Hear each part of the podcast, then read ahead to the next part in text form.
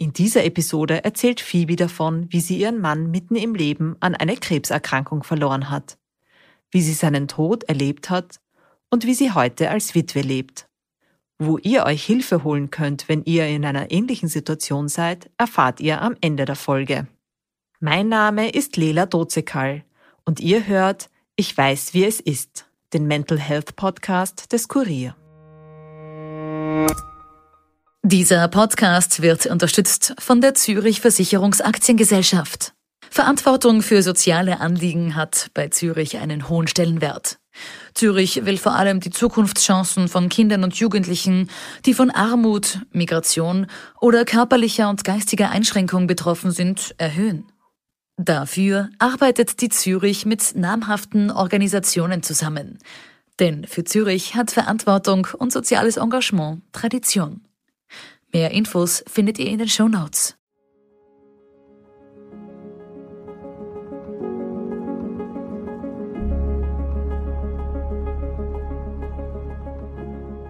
Hallo, mein Name ist Phoebe und ich weiß, wie es ist, eine junge Witwe zu sein.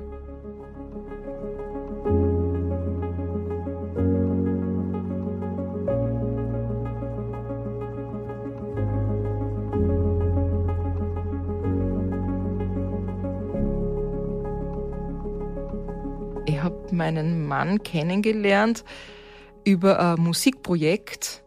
Er hat Bass gespielt, ich habe Backing Vocals gesungen. Es war ein Projekt von einem Freund. Ja, und so haben wir uns kennengelernt, angefreundet und dann irgendwann sind wir zusammengekommen. Und waren nicht nur ein, ein Paar, sondern haben eben auch von Anfang an Musik miteinander gemacht. Aber ein schwieriger Mensch. äh, dann Sturkopf gehabt, Ende nie. Er war, er war ein sehr lustiger Mensch, ein heiterer Mensch, ein großzügiger Mensch. Und wir haben viele Reibungspunkte gehabt und das hat uns aber auch gegenseitig immer weitergebracht. Eben jetzt nicht nur im Privaten, sondern eben auch in der Musik, weil es ist gar nicht so einfach, wenn man sozusagen mit zusammen arbeitet und mit zusammen lebt. Da muss man schon einiges aushalten. Und er hat mir ausgehalten und ich ihn. Phoebe ist eine großgewachsene, sportliche 50-Jährige, die pure Energie ausstrahlt. Aufgewachsen ist sie in Oberösterreich. Seit 20 Jahren ist sie aber Wahlwienerin und als Tausendsasserin unterwegs. Sie ist Musikerin, Texterin, Content Managerin und war auch lange Lehrerin. In ihrem Freundeskreis kennt man sie als heiteren Menschen mit viel Tiefgang. Unser Alltag war eigentlich so, man steht auf, man frühstückt. Und es war eigentlich immer so, dass wir beide so Brotjobs nebenbei gemacht haben. Das heißt, ich habe immer wieder in Redaktionen gearbeitet, Content Management gemacht. Und er war Blockflötenlehrer in Kindergärten, was ja was sehr lustig war, weil auf der einen Seite macht man so klassische, sage jetzt FM4-Musik, wird auf FM4 gespielt, so Alternative Rock, Elektropop, irgendwas dazwischen. Und dann ist die andere Musik Blockflötenlieder mit Kindern. Und ich habe diesen Gegensatz immer sehr schön und anregend gefunden. Und wenn ihm langweilig war, dann ist er oft in sein Zimmer gegangen und hat dann auf der Blockflöte irgendwelche barocken Stücke gespielt, stundenlang. und ich habe entweder von draußen zugehört oder auch nicht. Manchmal habe ich eigene Dinge getan, aber das war halt sehr schön, weil er hat, er hat in der Musik eigentlich wirklich sein, ja, sein Leben gehabt. Und das, glaube ich, war was, ja, was sehr Positives ist, was mir sehr positiv in Erinnerung ist. Wir haben unsere Zukunft eigentlich gemeinsam geplant, weil wir einfach ein Musikerpaar waren. Das heißt, wir haben unsere CDs gemacht, unsere Songs geschrieben, gemeinsam aufgenommen.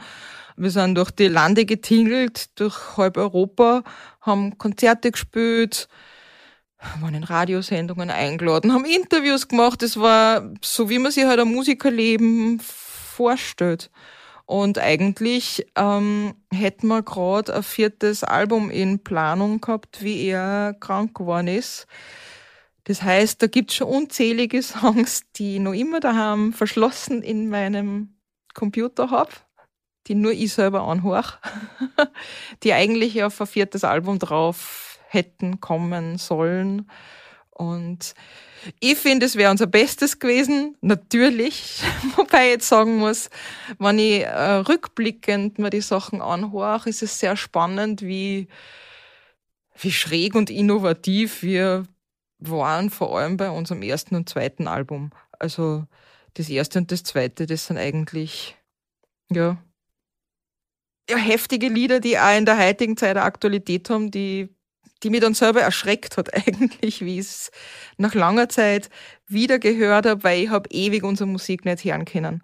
Also das war das Schlimmste. Es hat so weh dann, die Musik zu hören, dass ich es immer wieder aufgeben habe. Und irgendwann, das ist erst ein Jahr ungefähr her, ähm, habe ich dann unser erstes Album angehört, weil mir zufällig die CD in die Hände gefallen ist daheim und dann habe ich mir gedacht, wow, so, das waren wir. Wirklich. ja. Und ich bin sehr froh, dass wir es gemacht haben. Der Wendepunkt an dem Ganzen war eigentlich im Sommer 2015. Da haben wir gerade in meiner Erinnerung das schönste Konzert jemals gespielt. Das war gar kein so großes Konzert. Das war in Prag an einem dieser Flüsse da gibt's ein, ein Radmechanikergeschäft. Und das ist aber so der totale Hip-Punkt, da treffen sie alle und deswegen haben die dort angefangen, immer wieder Konzerte zu machen. Und ich werde nie vergessen, es war Vollmondnacht am Fluss im Sommer und die neuen Lieder waren eben sehr sphärisch und die Menschen sind dort gewesen und waren alle wie hypnotisiert. Also für mich im Nachhinein ist das noch immer das coolste Konzert.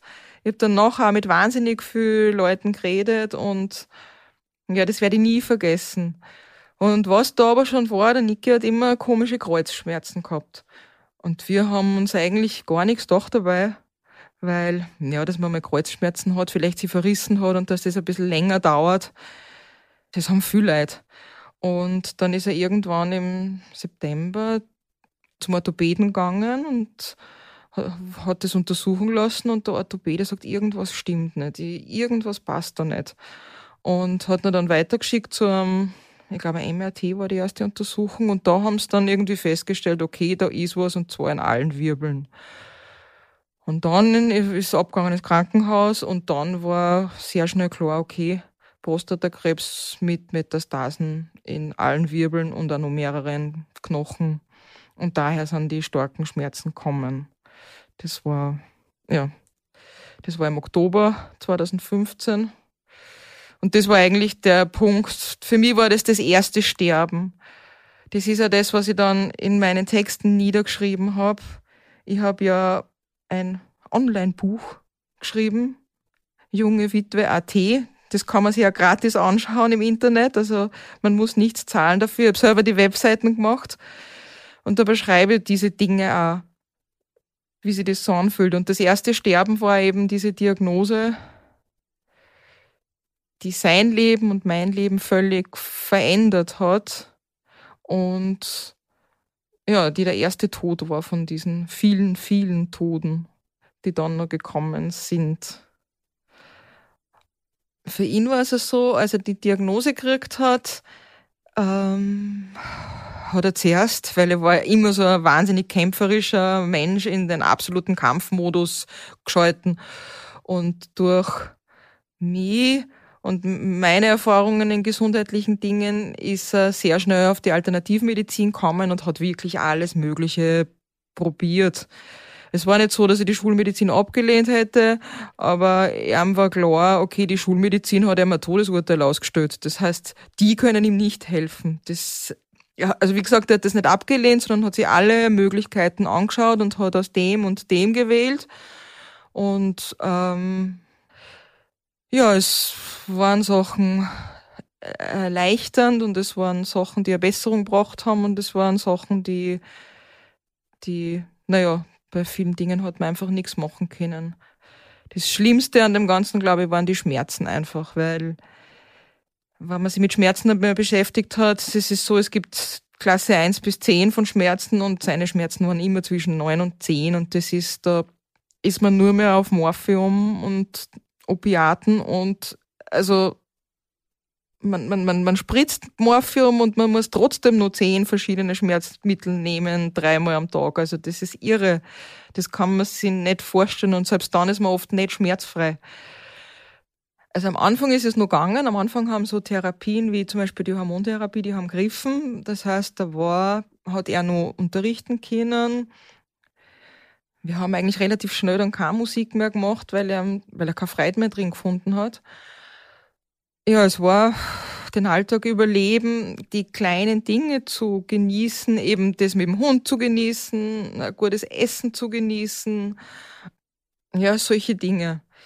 Ich habe dann, weil ich ja ursprünglich mal Lehrerin war, ich habe dann in der Schule wieder angefangen, einfach auch deshalb, weil ich gewusst habe, okay, er wird über kurz oder lang nicht arbeiten können und das Schlimmste wäre für ihn, wenn wir aus der Wohnung raus müssten. Also habe ich einen Fulltime-Job als Lehrerin angenommen, auch wissend, dass man einfach als Lehrer 20 Stunden ungefähr in der Schule ist und die restlichen 20 Stunden Vorbereitung, Nachbereitung, äh, Schularbeitenvorbereitung, verbessern, was auch immer, das kann man dann machen, also das kann man zu Hause machen, diese Arbeit. Das heißt, ein Lehrer hat sowieso viel Homeoffice von vornherein und ja, für mich war einfach klar, mit dem kann ich das irgendwie verbinden und das habe ich insgesamt ja doch ein paar Jahre dann auch gemacht.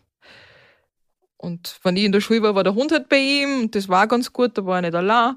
Und dann bin ich gekommen und habe meistens irgendwas gekocht.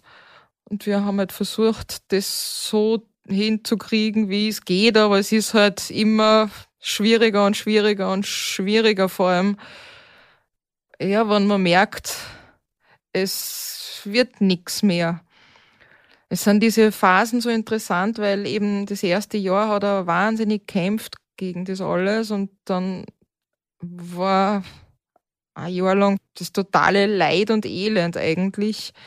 Wo man dann merkt, okay, man kann nichts mehr tun und er war trotzdem nur irgendwie positiv bei dem Ganzen dieses sich selbst aufgeben, das ist die schwierigste Phase und das hat mir eigentlich total zerstört, muss ich sagen, in dieser Zeit, weil ja, wenn, wenn man keine Zukunft mehr vor sich hat, also weder mit einem Partner noch beruflich, also für mich ist meine ganze Zukunft auch weg gewesen und ich habe gewusst, okay, ich, ich überlebe das. Er nicht. Und er hat dann aber im letzten halben Jahr eine ziemliche Leichtigkeit entwickelt plötzlich, so wie eine kindliche Naivität, ich kann es nicht anders sagen. Das heißt, er hat gelernt, wirklich abzuschließen mit dem und ist in einer Ruhe und in einer, in einer Seligkeit reinkommen, die, die ich echt nur bewundere und ich bin sehr dankbar, dass ich das nur miterleben habe dürfen, weil das war für mich dann trotzdem auch wieder leichter, den Tod zu akzeptieren. Aber ich bin ja ein alter Optimist. Ah, für uns war einfach klar dann, okay, dieses Leben, gemeinsame Leben wird nicht mehr sehr lang sein.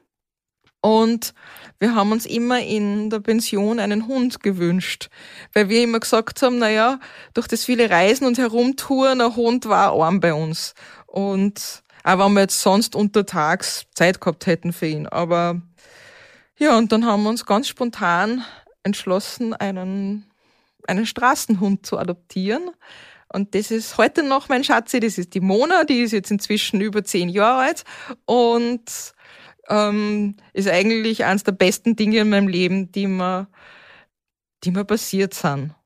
Also auch das muss man dann einfach im, im selben Atemzug dazu sagen. Das war dann einfach ein Monat später. Das war dann wirklich so ein ganz spontaner Entschluss wir leben jetzt das noch alles, was wir uns eigentlich vorgenommen hätten. Und vorgenommen hätten wir uns immer einen Hund. Ich weiß nicht warum. Wir haben uns ja immer Hundesendungen angeschaut, so wie diesen Caesar Milan, obwohl wir keinen Hund gehabt haben. Aber wir waren beide total Hunde verrückt. Und die Mona hat uns sehr viel Freude gemacht, auch in dieser Zeit, weil, ja, weil die Mona einfach ein Spaßvogel ist. Auch. Und ja, Hunde überhaupt geben man sehr viel Lebensenergie.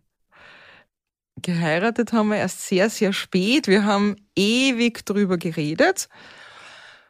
Aber ich habe so einen Grundsatz im Leben, der heißt aber Never change a running system. Also ändere nichts, was funktioniert.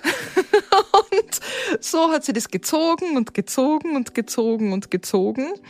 Und eigentlich erst, wie er schon schwer krank war, haben wir dann beschlossen, na, es wäre eigentlich ein Herzenswunsch von uns beiden, dass wir das machen. Und dann haben wir es auch gemacht. Aber wir, wir waren leider nur mehr sehr kurz verheiratet. Also eigentlich in Wahrheit nur mehr dreieinhalb Monate. Aber es war trotzdem eine ja, super Entscheidung und ein schöner Tag. Also so schön er halt sein kann mit so starken Schmerzen. Wir haben das Beste draus gemacht.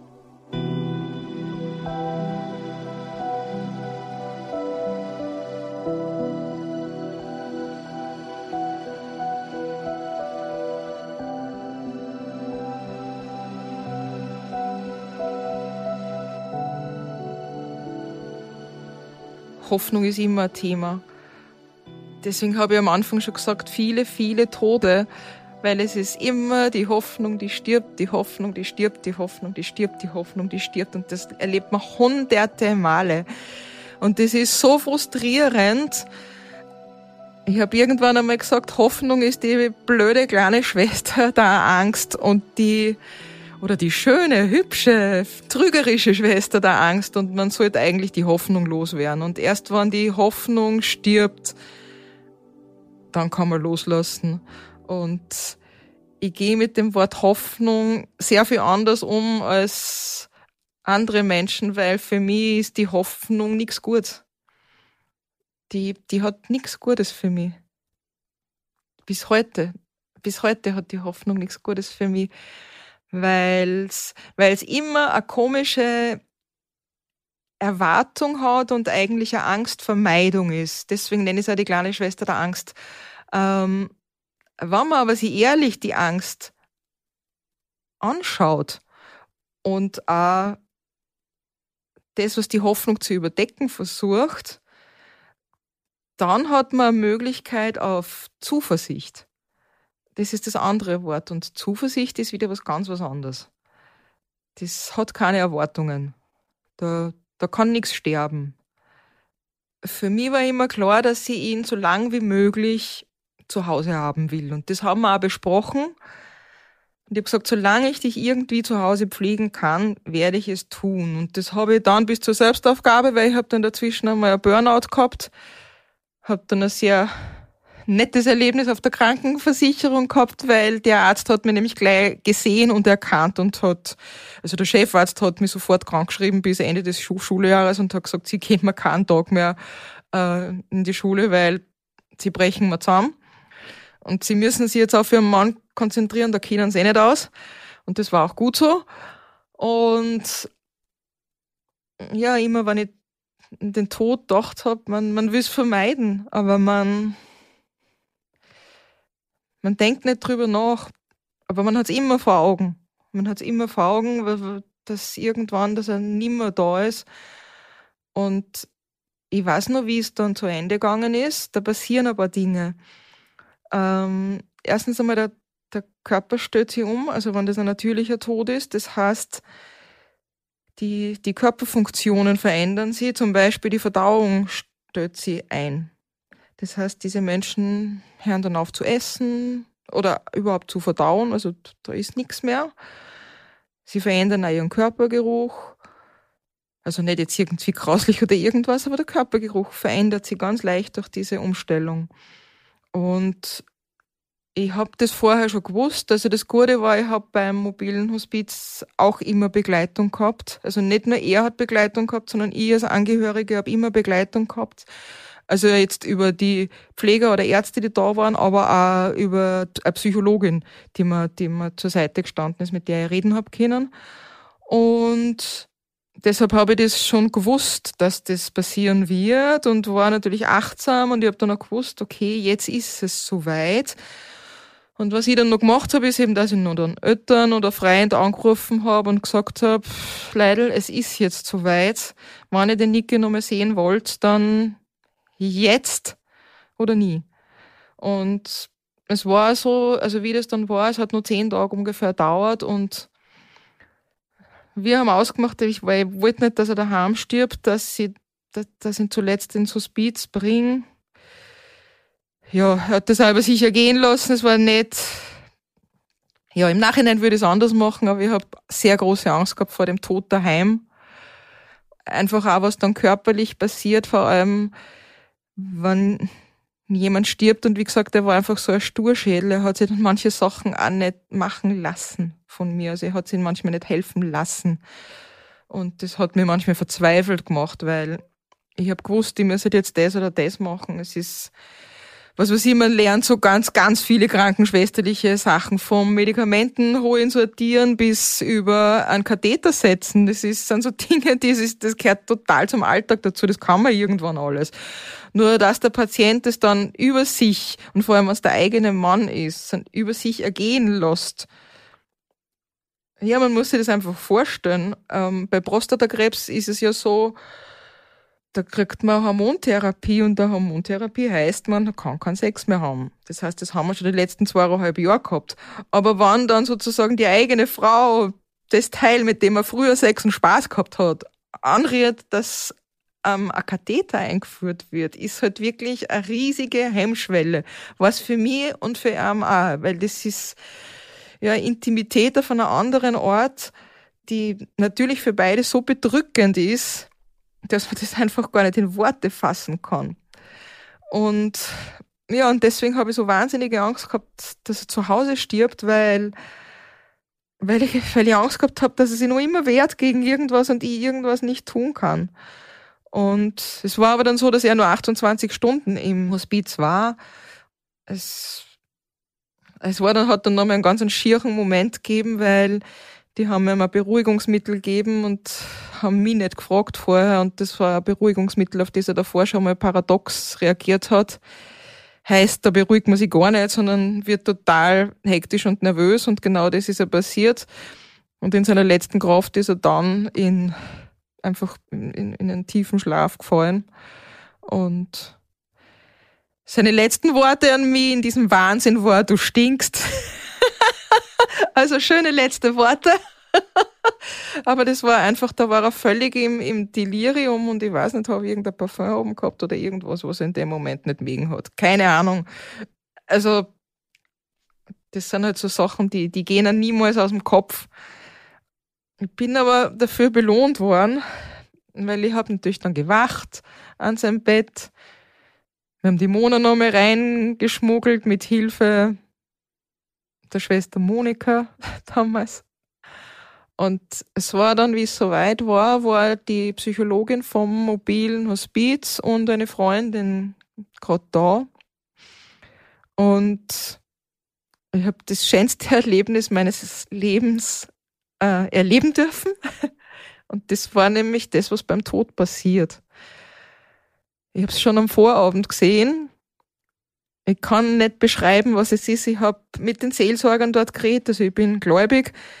Ich habe aber nicht nur mit Seelsorgern und äh, christlichen ähm, Pfarrern oder Schwestern drüber geredet. Ich habe auch muslimische ähm, Leute aufgesucht, also Menschen, die sich mit Religion auskennen, weil ich mir dachte, was ist da passiert. Ich habe gesehen, am Vorabend sind so Gestalten rund ums Bett gestanden. Ich habe das nicht deuten können. Und da haben wir gedacht, was machen die da? Ich kann die sehen, ich weiß, ich weiß nicht, was das sein soll. Warum sehe ich das?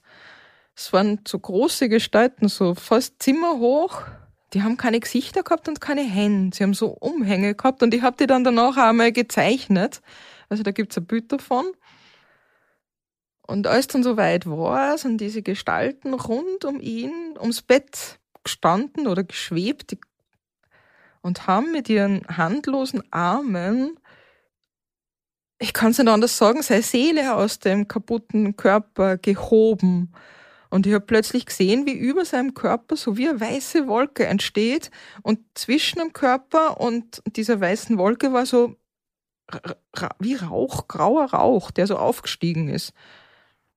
Und ich habe mit dieser Wolke reden können und diese Wolke war ganz glücklich. Das war er in seinem glücklichsten Zustand. Das war so, wie endlich bin ich diesen kaputten Körper los, ich habe keine Schmerzen mehr. Endlich ist alles gut sozusagen.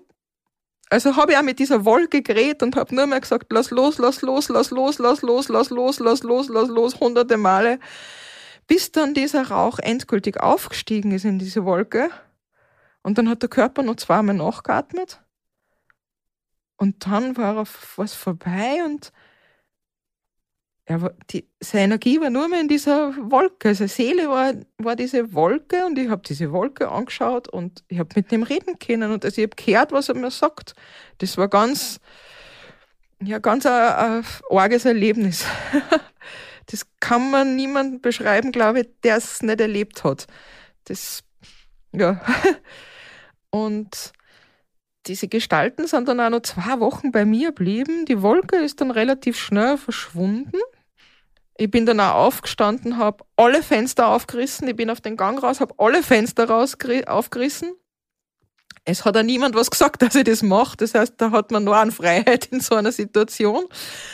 Ich habe dann nachher mit der Seelsorgerin dort geredet, da im Hospiz und mit ein paar Schwestern und die haben gesagt, sie haben das schon öfters gehört also das, ich bin kein Einzelfall von Leuten, die sowas erzählen und auch, dass man, die, dass man das Bedürfnis hat, die Fenster aufzureißen und diese Wolke, diese Energie rauszulassen, das ist auch was, was für sie zum Alltag gehört. Und ich habe mir gedacht, ah, eigentlich schön. Das heißt, das dürfen mehr Leute erleben und das ist eigentlich was, was man keine Hoffnung, sondern eine Zuversicht gibt. Wieder mal eine Zuversicht, da ist noch was anderes da ist noch was anderes und wir gehen irgendwo hin. Und wie gesagt, diese, diese Gestalten sind zwei Wochen bei mir blieben. Und ich habe dann auch im Koran also eine Stelle gefunden, wo das beschrieben wird. Da geht es um den Erzengel Asrael. Und ja, ich habe mir dann gedacht, okay, ich bin nicht die Erste und nicht die Letzte, die sowas erlebt. Also der Tod ist das Schlimmste und das Schönste gleichzeitig.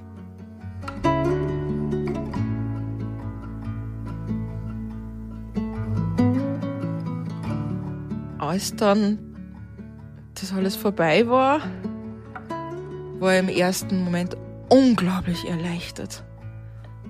Das kann man sich gar nicht vorstellen. Ich war wirklich so erleichtert, weil das war so eine Last, die zum Tragen war, dass die Trauer da noch gar keinen Platz gehabt hat. Und ich habe mich komisch gefühlt dafür, deswegen, weil ich mir gedacht habe, wieso fühle ich mich jetzt so leicht und so gut? das ist absurd, aber ich habe gelernt, alle Gefühle sind richtig in so einer Zeit und dass ich zuerst einmal die Erleichterung gespürt habe, war gut. Und ich sage immer, in die ersten Wochen, da, da kriegt man das noch überhaupt nicht mit. Also wenn jemand stirbt, das dauert Wochen, bis man es versteht. Und ich habe mal was gelesen, also ich interessiere mich also für verschiedene Kulturen, also das kommt aus der altchinesischen Kultur, auch aus der TCM, da wird immer nur beschrieben, die Geister sind 49 Tage da von Verstorbenen. Und das ist für mich ein interessanter Zeitraum, weil ich das wirklich also wahrgenommen habe. Also in die ersten 49 Tage, also da, da, da, da sind sie noch nicht weg und da ist irgendwie, da kann man das überhaupt nicht fassen, noch, dass das jetzt wirklich passiert ist. Und erst dann, ja, so nach eineinhalb, zwei Monaten merkt man auf einmal jetzt, also dann, dann fängt die Trauer wirklich an. Das ist, dann kommt einmal dieses erste Tal, da wo man, wo ganz viele glauben, dass nimmer rauskommen. Also bei mir war es so, dass ich einfach, ich habe keine Freude empfinden können. Keine. Überhaupt keine. Das ist wie ich habe eine Freundin, die ist schwer depressiv und wenn die diese depressiven Phasen hat, dann, also da verstehen wir uns, weil genau das ist es. Also da, man kann keine Freude empfinden. Das ist, das ist das Schlimmste, was einem passieren kann. Da kommt der Hund in der Früh ins Bett und freut sich und springt rauf und wedelt mit dem Schwanz und freut sich, dass man, dass man, dass man da ist und du selber empfindest nichts, gar nichts. Es ist, und machst dann, fütterst und streichelst den Hund mechanisch und kannst nichts spüren, nichts. Ich meine, man redet eben dann, wie gesagt, ich habe dann auch, ich war bei Psychologen, ich bin beim Young Widowers Dinner Club, das ist so eine Selbsthilfegruppe, die beschreibe ich auch ganz gut in meinem Buch. Und ich habe immer wieder mit Seelsorgern geredet. Die haben immer gesagt, der Unterschied zwischen Depression und Trauer ist, dass die Trauer quasi von außen kommt und die Depression von innen kommt. Und dass du wenigstens in deinem Kopf weißt, dass es irgendwann vorbei ist. Nur das Obskure an dieser Situation war, die haben irgendwie vergessen, mir das Morphium wegzunehmen, von das mein Mann gekriegt hat. Und dann sitzt du daheim jeden Tag mit einer großen Menge Morphium und denkst da, okay, ich wisse jetzt, wie ich mir selber ein Ende bereite. Und zwar so, dass es schnell und schmerzlos geht. Und das war für mich so, das waren so arge Momente, weil ich habe dann immer von Tag zu Tag, ich habe immer gedacht, naja, das kann ich am nächsten Tag auch noch tun. Ich schaue mir jetzt den nächsten Tag noch an. Und das Interessante ist, das war eigentlich ein, ein ganz großer Antrieb, dass ich das zumindest in der Hand gehabt hätte, meinem Leben so ein Ende zu bereiten. Und nicht, dass ich irgendwo abhupfen muss, wo du dann nicht weißt, ob du tot bist. Also so, man denkt dann über diese Dinge wirklich nach. Also Suizidgedanken sind, sind ein täglicher Begleiter in sowas. Und ja, und wie gesagt, meine Rettung war das komischerweise. Das hat man einfach vergessen. Aber das, sowas kann passieren. Das ist eben, normalerweise passiert das eben nicht, aber vielleicht hat es bei mir einen Sinn gehabt, dass es vergessen wurde, dass ich da kurz davor noch eine Riesenmenge geholt habe. Weil normal kriegt man das ja immer nur für ganz kurze Zeiträume verschrieben und muss das ständig holen, nur dass ich das auch erklären muss. Also man rennt ständig zum Arzt und kriegt ein neues Rezept und da habe ich einfach einmal kurz davor eine größere Menge holen können. Ja, ja. Aber das sind die Zufälle, wie sie sein wollen. Und ja, die haben mich da drüber gerettet. Über diese Zeit. Das Begräbnis war bei mir genauso besonders wie der Tod, weil das war noch in der Zeit, wo diese Gestalten mich begleitet haben. Und in dieser Zeit war ich eigentlich nicht wirklich traurig oder depressiv. Es war ganz komisch. Ich bin wie auf einer Wolke geschwebt. Und er wollte unbedingt in Linz beerdigt werden, weil da seine Mama wohnt. Und er hat gewusst, ich werde nicht auf sein Grab gehen. Und das bin ich ja nie, weil für mich ist das wie die Anbetung der Schlangenhaut und nicht der Schlange. Also haben wir das so entschieden. Und er hat gesagt, außerdem, weil er hat recht viel Bekannte gehabt in Wien und er hat, er hat wortwörtlich zu mir gesagt, die Arschlöcher schaffen es nach Linz nicht und ich will nur, dass die guten Menschen auf meinem Begräbnis sind. und das war auch so. Es sind sehr viele Leute nach ähm, Linz gekommen, aber wirklich, ja, besondere Menschen. Es sind sogar Menschen aus Tschechien angereist oder so, mit denen wir Konzerte gespielt haben. Also ja, die dann doch wertvolle Freunde waren, mit denen ich bis heute Kontakt habe. Und mir war dann irgendwann klar, die Trauerrede kann nur ich halten. Das war so, ich habe das Begräbnis organisiert, eben in, Linz, in Wien schon einmal die Verbrennung und dann die Überstellung und dann eben in Linz zum Bestatter gehen und ja, und dann bespricht man die Zeremonie und dann habe ich mich vor eine weitere Herausforderung gestellt, weil ich mir gedacht habe, okay, niemand kann den Niki so beschreiben wie ich. Vor allem, weil wir in diesen letzten Jahren durch die Trauer so zusammengewachsen sind und wann wirklich auf der Beerdigung nur die engen Freunde sind, dann will ich quasi eine Botschaft für die haben, für die, die hinterblieben sind. Und also bin ich die ganze Mariehöferstraßen auf und ab gerannt, um ein weißes Kleid zu suchen. Ein langes weißes Kleid. Bei mir klar war, schwarz ist nicht die richtige Farbe. Und dann habe ich die Trauerrede geschrieben und ich habe die Trauerrede gehalten und ich habe die Musik ausgesucht und es war, ich war wie auf einer Wolke. Ich war nicht da, während alle rund um mich gewarnt haben, Rotz und Wasser geheult haben. Ich war wie in Watte gepackt und habe das einfach gemacht, weil ich gewusst habe, das ist, also so kann ich ihm seine letzte Ehre erweisen das, ich weiß, dass ihm das wichtig ist, dass das so passiert.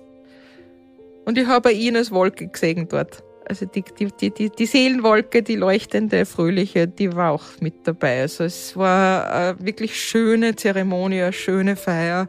Und ich bin froh, dass ich es so gemacht habe und mir auch von niemandem reinreden habe lassen, weil viele haben gesagt, ah, das, das kannst du nicht machen und das sollte der Pfarrer machen und dass man, wirst du das überhaupt schaffen, die Rede zu halten und keine Ahnung. Also ich habe viel Widerstand da gehabt.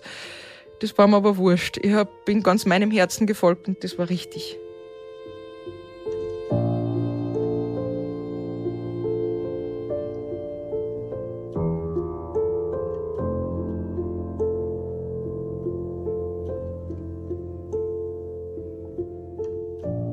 Der Todestag ihres Mannes Niki hat sich erst wenige Tage vor diesem Gespräch gejährt. Und wie jedes Jahr ist es eine besonders herausfordernde Zeit für Phoebe. Von seinem Hab und Gut hat sie sich nur wenige Dinge behalten. Seine Bassgitarre, die nur jemand bekommen soll, der seiner Seele entspricht und der es wert ist. Ein Kreuzkettel, an dem der Ehering hängt und das sie trägt, wenn sie einen schlechten Tag hat und ein Bild, das sie zu den Familienfotos gestellt hat. Geholfen hat mir eigentlich für die Gespräche mit Gleichgesinnten. Also der Young Widows Dinner Club ist wirklich ein Segen. Das hat ja einige Monate gedauert bei mir, bis ich den überhaupt entdeckt habe. Bis ich überhaupt in der Lage war, mir Hilfe zu suchen. Man ist ja dann in so einer äh, wirklich depressiven Stimmung. Du hast, du, du, du hast gar keine Kraft, dass du jetzt Psychologen durchtelefonierst oder im Internet schaust, ob es irgendwo Hilfe gibt. Und irgendjemand, ich glaube über, eh über das mobile Hospiz, weil da wird man, also das endet nicht mit dem Tod beim mobilen Hospiz, sondern als Angehöriger hat man nur drei Monate danach, hat man nur eine Nachbetreuung, vor allem eine psychologische und auch mit Sozialarbeitern, weil man steht ja dann vor dem absoluten Wahnsinn mit Formularen und, und, und, und, und äh, hat dann kein Geld und also muss vielleicht seine Wohnung verlassen, so wie ich. Ähm, ja, also man steht eigentlich vor dem absoluten Wahnsinn und Gott sei Dank eben das mobile Hospiz hat mich nur drei Monate weiter ähm, begleitet, zumindest in Notsituationen. Und ich glaube, über die ist es gekommen, dass mir die gesagt haben, du, da gibt's was, ähm, schau dir das einfach mal an im Internet. Und ja, dann habe ich das angeschaut und dann hat es trotzdem nur Wochen gedauert, bis ich das erste Mal dort angerufen habe. Und das war aber das Beste, was ich tun habe können, weil diese Gruppe ist selber aus einer Witwengruppe von der Caritas entstanden und das sind eben lauter junge Witwen gewesen und die sagen, Trauer ist natürlich bei, sowieso bei jedem anders, aber es ist ein völliger Unterschied, ob du mitten im Leben bist, vielleicht nur eine Familie geplant gehabt hättest oder, oder eben zusammen ein, ein Leben und eine Zukunft gehabt hast, dass da alles geraubt wird. Also als junge Witwe ist es einfach völlig anders. Der Tod kommt einfach mitten im Leben daher und, und also da, wo er nicht hinkehrt sozusagen und naja, und die haben sie dann eben selber formiert in einer Gruppe und haben dann irgendwann einen Verein gegründet und den Verein gibt's bis heute und ich kann nur jedem sagen, wenn es euch wirklich beschissen geht in so einer Situation, meldet euch dort. Da sind Frauen, Männer und es gibt inzwischen sogar eine Gruppe für über 50-Jährige, weil die Young Widows waren halt am Anfang, die waren von, ich glaube, 22 bis 45 oder so. Und sie haben das jetzt erweitert auch für Ältere und es gibt extra eine, Gruppe auch für Jüngere jetzt inzwischen. Also man findet dort sicher einen Platz und einen Ansprechpartner und es ist halt wirklich interessant, weil bei mir war es halt so, mein Mann hat eine lange Krankheit gehabt und ich bin gestorben, äh, und er ist gestorben, oh, ich bin auch gestorben. äh, Und es gibt aber auch manche, die, die verunglücken, da geht's schnell, oder die haben irgendwie einen Herzinfarkt und sind gleich tot. Oder, oder, oder es gibt Suizide. Also wie geht man mit der Schuld um und so weiter. Also da, da tauchen so viele Fragen auf und es gibt einfach schon so viele in der Gruppe, dass man immer irgendwen findet, der das irgendwie auch erlebt hat, was man selber erlebt hat und wo man sich wirklich auf einer sehr herzlichen und offenen und liebevollen Ebene begegnen kann. Von meiner Umwelt hätte man sehr viel gewünscht, aber das, oh, da ist viel nicht passiert. Was ich einfach gemerkt habe, ist, dass, und deshalb bin ich sehr froh, dass es diesen Podcast jetzt gibt, dass die Menschen überhaupt nicht mit Trauer umgehen können und auch nicht mit Trauernden die haben immer Angst, so ja, der natürlich ist der jetzt schlecht drauf und die haben immer Angst, dass sie selber quasi mit runterzogen werden und äh, da ist eine irrsinnige Distanz da zu anderen Menschen. Dabei braucht der Trauernde oft so ganz simple Dinge wie, dass wer mit ihm gemeinsam kocht und isst. Und man braucht gar nicht den ganzen Abend verbringen damit. Ich verstehe, dass das schwierig ist mit einem Trauernden, weil der natürlich, der waren vielleicht viel und der kann sich nicht freuen. Ja, natürlich ist das total schwierig. Aber in Wahrheit ist es so, dass, dass, dass diese ganz simplen Dinge, die helfen so sehr. Oder eben auch bei kleine organisatorische Dinge, weil man ist oft nicht in der Lage, dass man, dass man irgendwas tut. Das ist so wie ein schwer depressiver. Und bei, bei Depressionen ist es inzwischen so, dass man dass die Menschen aufmerksamer sind, aber bei Trauer ist es eben nichts anderes. Und ähm, ja, man bräuchte ein bisschen Hilfe. Und eben ganz simple Sachen.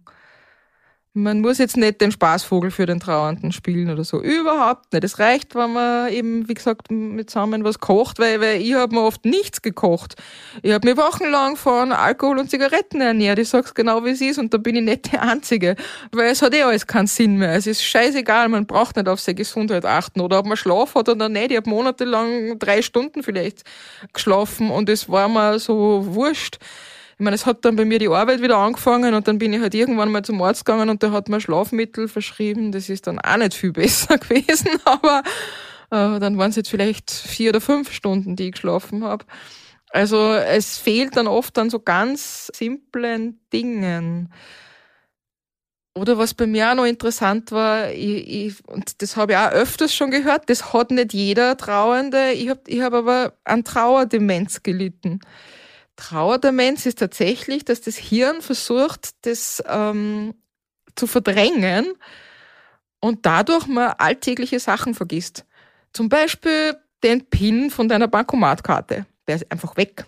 Das sind so Dinge, die, ähm, das glaubt man nicht. Also, oder also lustige Fertigkeiten, so wie ich, ich habe als Kind schon den Zauberwürfel gelernt und habe dann immer meine, meine, in der Schule meine Kinder gesagt und beibracht und das ist was, was ich steg, also was ich immer in Routine gehabt habe, auch noch in der letzten Zeit, bevor der, der Niki gestorben ist und dann war der Niki tot und es war weg. Ich habe das Teil angeschaut und ich habe nicht gewusst, was ich mit dem tun soll. Und hab dann, hat man dann mühsam wieder gelernt, wobei ein Schritt, der, den hat man früher Zwischenschritt genannt, den habe ich nirgendwo mehr gefunden, weil den, hat, den habe ich nach einer Anleitung gemacht damals. Es gibt andere Anleitungen, aber die brauchen viel länger. Früher war er in drei Minuten fertig. Also Trauerdemenz. Und da hat mir auch eine andere Witwe erzählt, für die war es besonders schräg, weil die hat ein fotografisches Gedächtnis normalerweise und das ist ja eigentlich auch nichts Normales. Und die hat gesagt, das fotografische Gedächtnis war weg. Und die hat gesagt, sie hat sich teilweise in ihrer Umwelt nicht recht gefunden, aber deswegen, weil sie sich auf ihr fotografisches Gedächtnis verlassen hat. Also die, da denkt man einfach anders und die sagt, die, sie hat sich plötzlich im Alltag überhaupt nicht mehr zurecht gefunden. Also auch sowas gibt's. Ähm, wird ganz wenig in der Literatur beschrieben, die Trauerdemenz. Das ist, ich habe hab auch gegoogelt, man findet fast nichts drüber. Gibt's aber und ja, Leute, die sich mit Trauer beschäftigen, kennen das auch. Aber, und man braucht dann wirklich auf ganz normale Hilfe. Das, das, das glaubt man nicht. Und das würde ich mir wünschen von allen, die das hören und die, ähm, die vielleicht Betroffene im Umfeld haben, dass man, dass man das macht. Und was zweites Wichtiges. Ich habe übrigens in meinem Buch eine ganze Liste aufgeschrieben, was man tun kann als Angehöriger. Sollte man, äh, kann man nachlesen. Wie gesagt, junge Witwe.at, muss ich ein bisschen Werbung machen dafür. Ähm, äh, was zweites, was ganz wichtig ist, ganz oft hört man den Satz, melde dich, wenn du was brauchst. Nur der Trauernde wird sich nicht melden. So, und dann ist, steht man natürlich ratlos da und sagt, was soll ich denn tun? Was soll ich denn anbieten?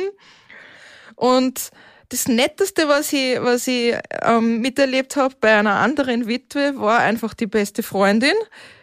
Die hat ihr über WhatsApp jeden Tag eine Blume geschickt in der Früh. Einfach dieses, dass quasi sie hat ähm, die Trauernde angeschrieben durch das, dass die gewusst hat, hey, die denkt jetzt gerade an mich, hat sie sich traut, dass zurückschreibt, wenn es ihr nicht gut geht. Also es ist so eine simple Geste, die, ähm, die wahnsinnig helfen kann. Weil, wie gesagt, man meldet sich nicht. Und das habe ich, das kann einem jede Witwe, äh, jede Witwe oder jeder Witwe ähm, bestätigen.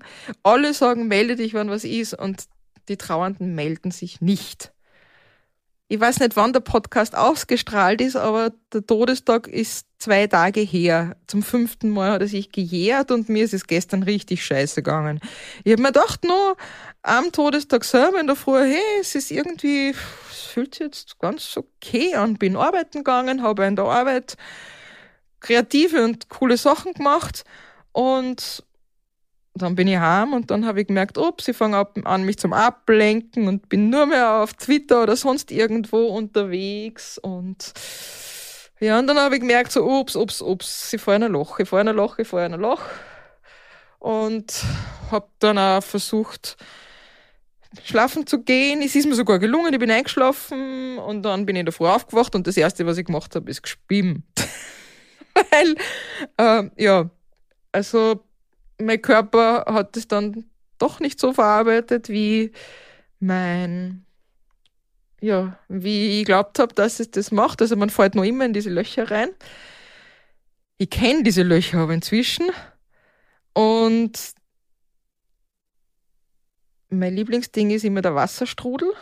Das heißt, man lässt sich ganz runterziehen und dann taucht man rauf. Und das habe ich dann gestern gemacht, habe in der, in der, in der Arbeit angerufen und habe gesagt, äh, ich komme halt nicht. Ich nehme gar keinen Krankenstandstag, ich mache das gerne auf Zeitausgleich, ähm, aber ich komme halt nicht. Ich nehme mir jetzt bewusst dieses, diesen Wasserstrudeltag und ich hoffe, dass nur ein Tag ist. Zeit für mich, habe mir dann wieder ins Bett gelegt, habe geschlafen, war wieder wach, habe wieder geschlafen, war habe irgendwas Leichtes gegessen, habe mir, hab hab mir Suppen gemacht, so äh, und habe eigentlich diesen Tag vor Dösen verbracht, bis ich um 10 ins Bett gegangen bin und dann ganz tief und fest geschlafen habe bis heute, heute in der Früh. Und dann habe ich noch ein bisschen Kopfweh gehabt und dann habe ich gemerkt, okay, es war gut, mich ganz reinfallen zu lassen. Und habe interessanterweise kein einziges Mal gewarnt dabei. Das ist auch so interessant. Also die, die Sachen verändern sich so. Manchmal hat man Phasen, wo man wahnsinnig viel weint und dann hat man Phasen, die man anders so auslebt. Naja, und heute geht's aber wieder. Und es ist ganz spannend, dass das eben so nah zusammenfällt, deshalb dieser Podcast jetzt mit dem Todestag, weil es, weil meine ganzen Erinnerungen jetzt sehr nah sind. Und ich habe auch erst vor ein paar Tagen ähm, ein kleines Helferlein aus dem, wie sagt man da, aus dem Alternativbereich gefunden. Also äh, die, die eine Freundin geworden ist von mir, also eine, ich weiß nicht, würde man Heilpraktikerin sagen, ich sage immer gute Fee zu ihr, ähm, die äh, ja dem Niki damals einfach viel geholfen hat mit so Kleinigkeiten und die, die habe ich eben getroffen vor ein paar Tagen erst und da haben wir auch über diese Sachen gesprochen und ja, also es kommt gerade viel zusammen, aber es ist gut, weil es ist wieder ein Teil der Aufarbeitung. Und ich weiß, jedes Mal, wenn ich durch so ein kleines Tal durchgegangen bin, bin ich danach stärker. Und das passt so.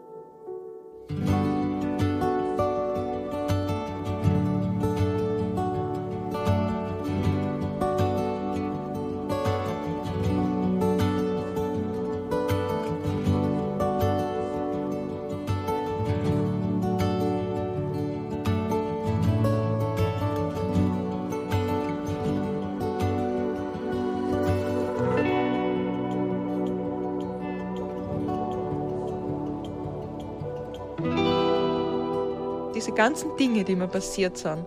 Nicht nur das mit dem Tod jetzt vom Niki, es sind ja so viele Sachen passiert. Dadurch auch, dass dann Freunde sich verabschiedet haben, das mit der Familie massiv schwierig war, weil die nicht gewusst hat, was mit mir anfangen soll. Wir haben diese schwierigen Zeiten so geformt und ich habe in so vielen Punkten bis an den Grund schauen müssen. Das, das ist was, wo ich sage, also in ganz vielen Dingen habe ich mich fragen müssen, was willst du überhaupt? Wie willst du dein Leben leben? wie, wie soll der Alltag ausschauen? Wo möchtest du der Energie hinstecken, zum Beispiel bezüglich Arbeit? Und ich habe, also ich habe lang gebraucht, mich zu sammeln, bis mir dann klar war, okay, ich habe erstens meinen Gottesglauben wieder gefunden, das ist was Schönes und in dem Bereich arbeite ich halt auch, ich darf PR für Gott machen. was wahnsinnig schön ist.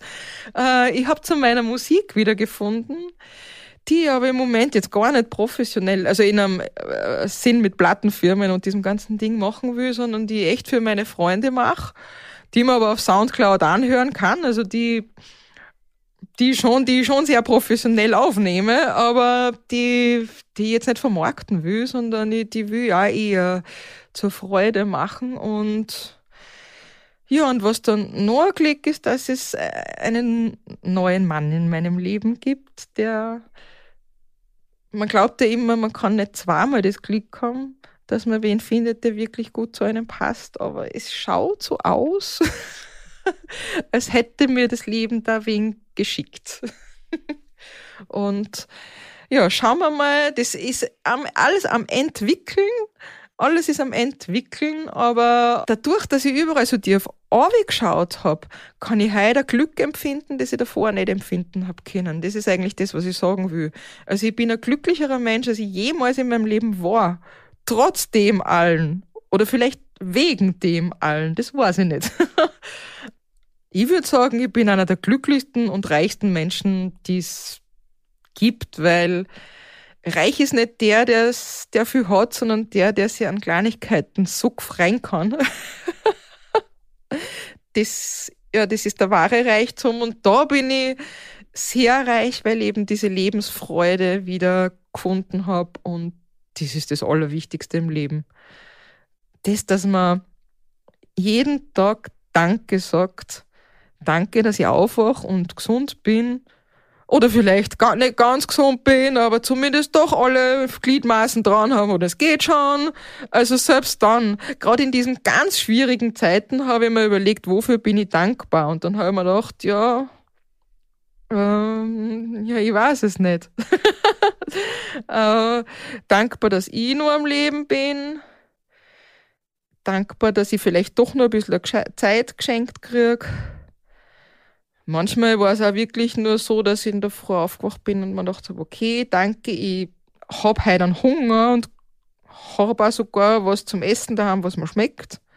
Also so, das sind dann ganz simple Dinge, wie ich das auch geübt habe, aus dieser Gefühllosigkeit rauszukommen, von der ich gesprochen habe. Also von dem, dass du sagst, du kannst nichts spüren, du kannst dir nichts freien. Und da habe ich das Danke-Tagebuch. Also das Interessante ist, in leichte Zeiten kann man ja leicht damit anfangen und dann schiebt man sich immer weg, weg, weg, weg, weg. Aber in die schwierigen Zeiten anfangen ist eine besondere Herausforderung. Aber das möchte ich jedem mitgeben. Gerade wenn es sich ganz, ganz, ganz besonders schlecht geht, macht ein Danke-Tagebuch, wo es in der Früh drei Sachen reinschreibt, für die ihr dankbar seid und am Abend. Und ich werde am Anfang verzweifeln, ich werde eine Stunde sitzen vor einem weißen Blatt Papier und es wird euch nichts einfallen. Aber irgendwann wird es gehen und für mich war das ja was, was mich zur Lebensfreude gebracht hat wieder. Und zwar so richtig. Was für mich noch interessant war, ist, dass ich es ewig nicht geschafft habe, Musik zu machen. Also das war das Schlimmste, wo ich mir dann komisch vorkommen bin, wo ich mir gedacht habe, warum fällt mir eher jetzt gar nicht, aber bei der Musik, diese Reibung, dieses Ding, nicht nur das Technische, ja, das habe ich mir jetzt auch alles drauf schaffen müssen. Jetzt bin ich halt Musikproduzent auch, aber ah, die, die Reibung und dieses Ding, das, also ich habe ewig gebraucht, ich habe vier Jahre gebraucht. Wobei ich sagen muss, zweimal gab es einen Anlass, ein Lied zu schreiben. Und das habe ich dann auch gemacht. Und dann jeweils einen großen Auftritt danach gehabt, auch gut. Zwar für Gottes Lohn, aber wurscht. Ähm, also das hat ewig gedauert, auch da sozusagen ein Selbstbewusstsein zu entwickeln, so, hey, ich bin ganz, auch wenn ich allein bin. Das, ich fühle mich nicht mehr halb. Dieses Halbgefühl, das habe ich ganz oft äh, bei Witwen erlebt und ich sehe immer die Entwicklung und ich bin ja so ein kleiner, ähm, sagt man, Sprachliebhaber. Und mir fällt immer auf, am Anfang ist immer wir, wir, unsere Wohnung, unser Auto, unser Kind, unser Hund. Ähm, und irgendwann irgendwann kommt der Moment, wo es plötzlich meine Wohnung, mein Auto, mein Kind, mein Hund und so weiter ist. Und ähm, wenn das ist, dann ist die ärgste Trauer vorbei.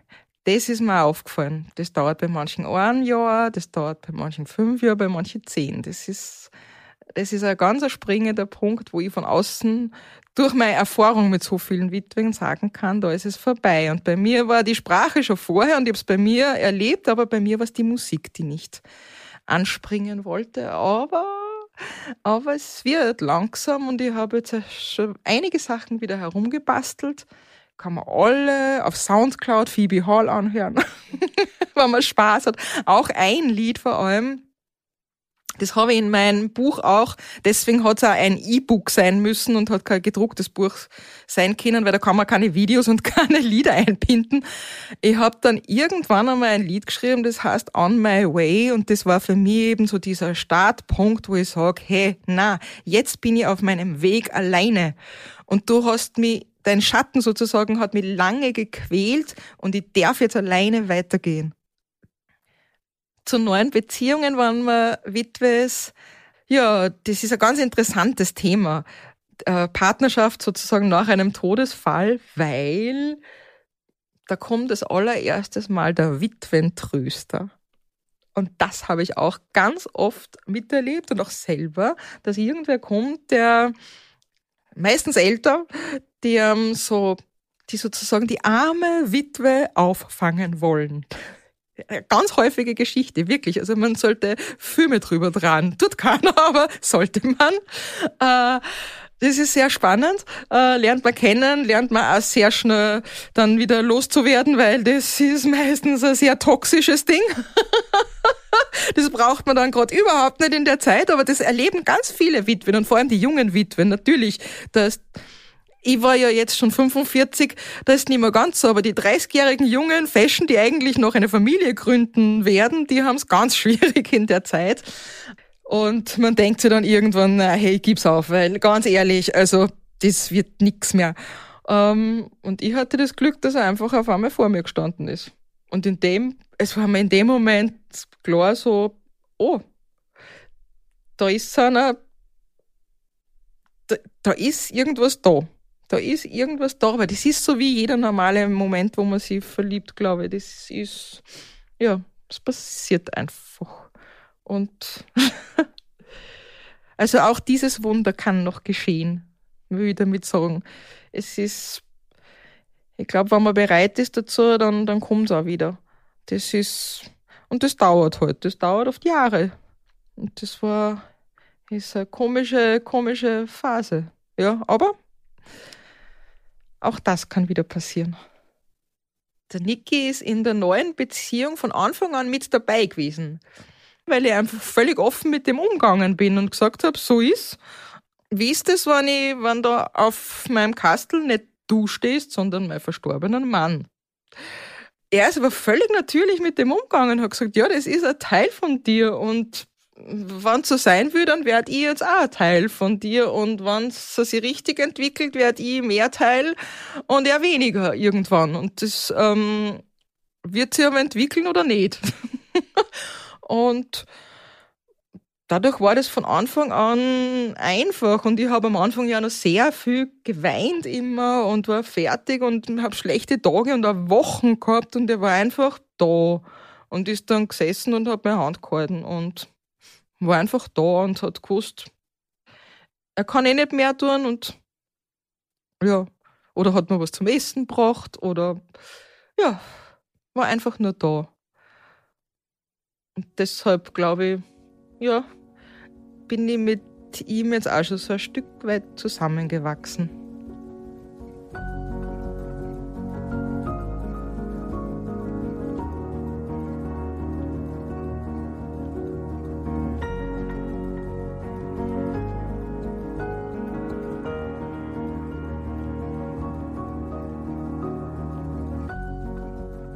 Mein Name ist Lela Dozekal und das war Ich weiß, wie es ist. Heute mit Phoebe, die erzählt hat, wie sie ihren krebskranken Mann bis zu seinem Tod gepflegt hat und wie sie seither ihren Alltag meistert. Wenn ihr in einer ähnlichen Situation seid und um einen Partner, eine Partnerin, einen Freund oder eine Freundin trauert, wendet euch an eine der Anlaufstellen. Phoebe hat ihre Erfahrungen zum Nachlesen online unter www jungewitwe.at veröffentlicht. Beim Young Widowers Dinner Club treffen sich in mehreren österreichischen und deutschen Städten junge Menschen, die Angehörige verloren haben. Alle Infos dazu findet ihr unter youngwidowersdinner.club. Alle Nummern, Links und weitere Anlaufstellen findet ihr auch in den Show Notes. Habt ihr selbst eine tiefgreifende Erfahrung in eurem Leben gemacht und wollt davon erzählen? Oder kennt ihr jemanden, der oder die darüber reden will? Dann meldet euch unter Ich weiß, wie es ist, at kurier.at. Ich weiß, wie es ist mit Doppel S und zusammengeschrieben, at kurier.at. Ich weiß, wie es ist, ist ein Podcast des Kurier. Falls euch der Podcast gefallen hat, drückt auf Abonnieren und hinterlasst uns bitte eine Bewertung in eurer Podcast-App. Vor allem erzählt auch euren Freunden und Freundinnen von uns. Folgt uns auch auf Instagram. Ton und Schnitt von Dominik Kanzian. Redaktion von Caroline Bartosch, Yvonne Wiedler und mir, Lela Dozekal. Social Media von Lena Hemetsberger und Daniela Sonn. Produziert von Elias Nadmesnik. Dieser Podcast entsteht mit freundlicher Unterstützung der Zürich Versicherungs AG. Verantwortung für soziale Anliegen hat bei Zürich Tradition und einen hohen Stellenwert. Risiken können Menschen daran hindern, ihr volles Potenzial zu entfalten und ihre Ziele zu erreichen. Als Versicherung versteht Zürich etwas von Risiken und wie man sich davor schützen kann. Es gibt aber auch Risiken, die sich nicht durch einen Versicherungsvertrag abdecken lassen. Armut, Behinderung, Arbeitslosigkeit, Flucht und soziale Benachteiligung. Das nimmt Zürich zum Anlass für ihr soziales Engagement. Zürich möchte vor allem die Zukunftschancen von Kindern und Jugendlichen, die von Armut, Migration oder körperlicher und geistiger Einschränkung betroffen sind, erhöhen. Dazu arbeitet Zürich mit namhaften Organisationen zusammen. Denn für Zürich hat Verantwortung und soziales Engagement Tradition. Mehr Infos findet ihr in den Show Notes.